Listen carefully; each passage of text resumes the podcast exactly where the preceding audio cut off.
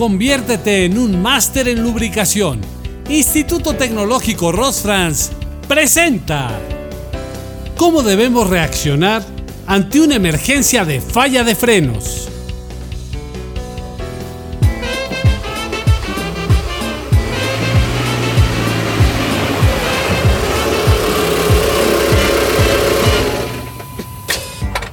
Los frenos son el sistema más importante del vehículo, debido a que nos ayuda a controlar la velocidad y a detener el auto en caso de ser necesario y sobre todo en emergencias.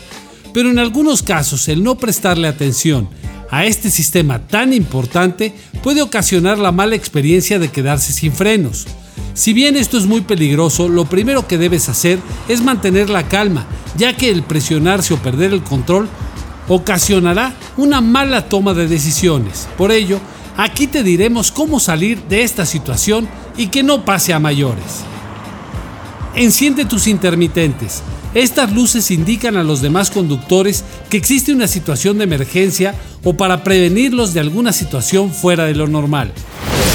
Coloque el vehículo en punto muerto o neutral. Si tu auto es automático, cambia de velocidad a neutral de esa forma, el motor dejará de entregar potencia a las ruedas. Jamás, por ningún motivo, apagues el motor, ya que al apagarlo los sistemas electrónicos de asistencia de manejo también se apagarán. Estos sistemas son el control de tracción y la dirección electrónica o hidráulica, ocasionando que pierdas el control del vehículo. Realiza retrocesos. Si tu transmisión es estándar, opta por realizar retrocesos provocará una reducción de velocidad brusca pero efectiva. Abre todas las ventanas. Al abrir las ventanas y permitir que el aire entre al habitáculo, aumentará la carga aerodinámica del vehículo y esto a su vez funciona como un freno. Zigzaguea. Para realizar esta maniobra es necesario girar levemente el volante de izquierda a derecha, de forma que el vehículo siga una línea ondulada esto hará que el vehículo recorra una mayor distancia en comparación a una línea recta. Utiliza el freno de mano de manera moderada. Si tu vehículo cuenta con freno de emergencia manual, puedes optar por utilizarlo. Recuerda no aplicarlo en forma brusca, ya que puedes ocasionar que los neumáticos traseros se bloqueen y pierdas el control del automóvil.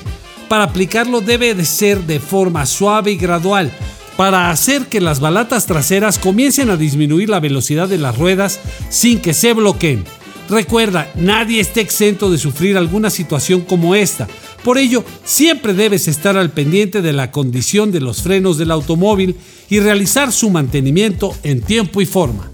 Recuerda seguirnos en todas nuestras redes sociales.